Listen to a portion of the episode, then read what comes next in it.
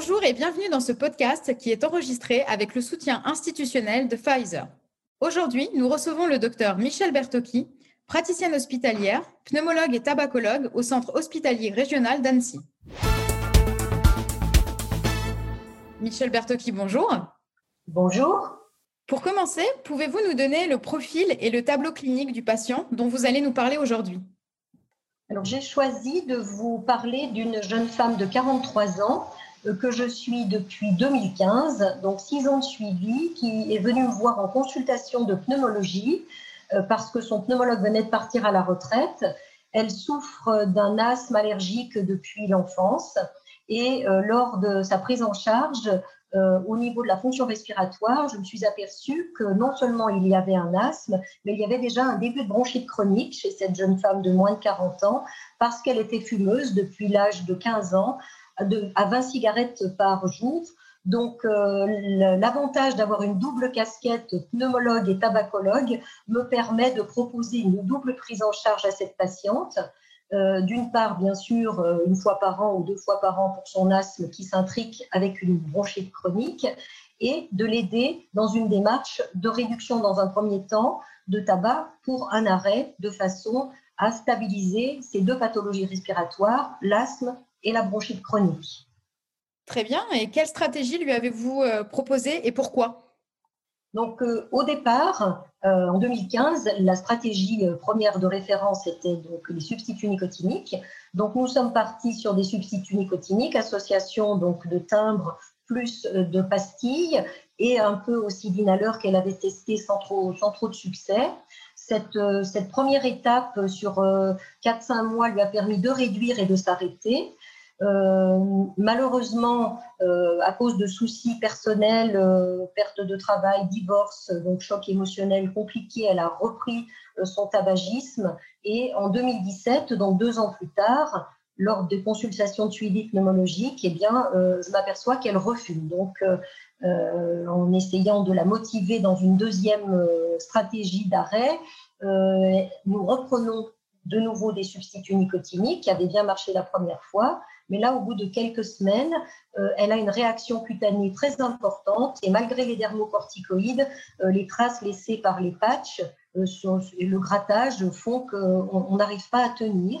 Donc, à ce moment-là, 2017, je lui évoque la possibilité d'un deuxième traitement par varénicline. Et là, c'est le vous n'y pensez pas, docteur, euh, on dit que ça rend fou, euh, mon médecin généraliste n'est pas tout à fait d'accord. Non, non, ça ne, je, ne veux pas entendre parler de, cette, euh, de, ce traitement, bien que je lui évoque l'étude Eagles qui est sortie un an auparavant et qui donne des informations sur la safety tout à fait rassurantes elle, euh, elle me dit bah, écoutez, je vais me tourner vers l'hypnose et j'irai en ville voir quelqu'un pour l'hypnose. Merci de me suivre uniquement pour la pneumo. Voilà. Euh, et puis, euh, cet, hiver, lors de la consultation pneumologique annuelle, elle me dit écoutez, j'ai réfléchi et j'aimerais que vous me prescriviez de la varénicline parce que j'ai une de mes amies, grosse fumeuse, qui vient de s'arrêter il y a quelques mois grâce à ce traitement et je le voudrais.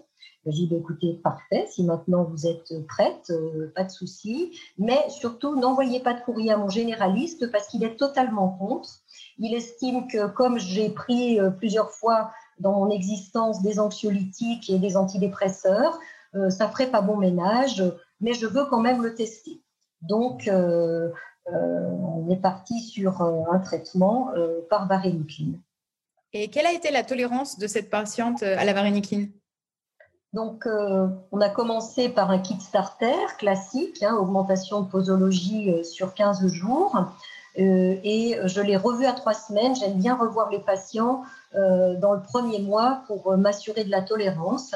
Donc, elle était assez satisfaite de l'efficacité, puisqu'elle me disait qu'elle ne fumait, elle était passée de 20 cigarettes à 3-4, et que même les 3-4 qu'elle fumait, ça n'était plus très agréable. Euh, mais euh, la tolérance euh, était, était pas bonne en raison de céphalées très importantes qui, qui, qui, la gênaient beaucoup. Donc la tolérance digestive était tout à fait correcte puisque c'est une jeune femme qui prenait bien son traitement en mangeant. contrairement à beaucoup de fumeurs qui ne, qui ne, font pas de petit déjeuner, elle, elle en faisait un. donc la tolérance de souhaiter était bonne. sur le plan des rêves anormaux, qui est le deuxième effet secondaire habituel, elle prenait bien sa varénicline vers 17-18 heures en faisant sonner son portable et en prenant un petit encas. Et ce qui l'embêtait vraiment, c'était vraiment ses céphalées. Donc, nous sommes repassés à une dose plus basse, à 0,5 mg euh, deux fois par jour pendant euh, un mois, un mois et demi. Je l'ai revue. Euh, la tolérance était bien meilleure, plus de céphalées, mais évidemment, elle refumait un peu plus de cigarettes, 6-7. Donc, nous avons tenté une réaugmentation de la posologie à, classique, à 1 mg matin et soir, qu'elle a toléré cette fois-ci. Et je l'ai revue récemment, elle est à deux mois euh, d'un arrêt complet, avec une tolérance qui est tout à fait euh, bonne. Et si vous aviez un message à, donner à vos confrères ou à retenir de ce cas patient, quel serait-il?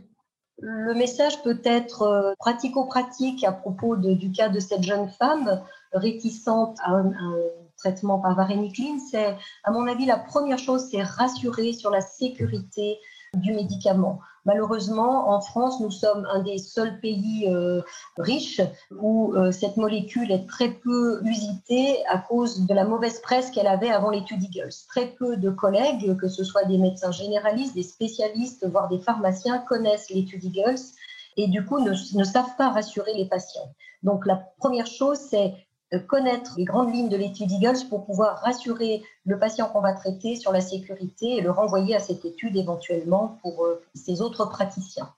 Deuxième chose, la varénicline est un, traitement très efficace. J'en veux pour preuve les recommandations de l'American Thoracic Society de euh, l'été dernier qui met la varénicline en première intention en termes d'efficacité, de succès chez les fumeurs fort dépendants, qui était le cas de ma jeune femme, et en plus chez les femmes. On sait que la, dépendance est souvent plus forte chez les femmes, donc je dirais qu'elle elle est typiquement le cas idéal d'une femme avec forte dépendance pour euh, chez qui la varénicline va euh, va l'aider beaucoup plus que les substituts nicotiniques à réussir son sevrage.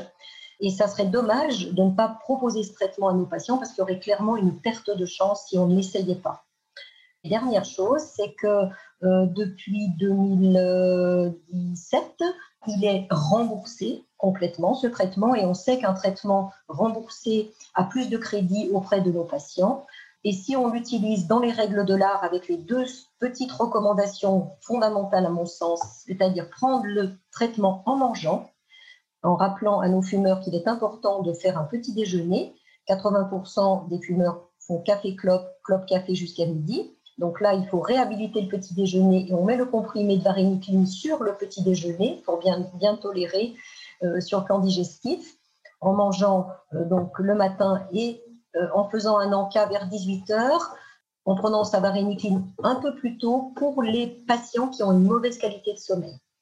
Voilà, donc ces trois choses-là, rassurer le patient sur la sécurité, un médicament qui est très efficace et qui est une, chance supplémentaire de se libérer euh, de la dépendance nicotinique et puis rembourser et très bien toléré s'il est pris dans les règles de l'art. Donc c'est pas compliqué, il y a deux trois petites choses à bien cerner avec le patient et, et ça se passe très bien avec une bonne réussite et pour le patient et pour le docteur.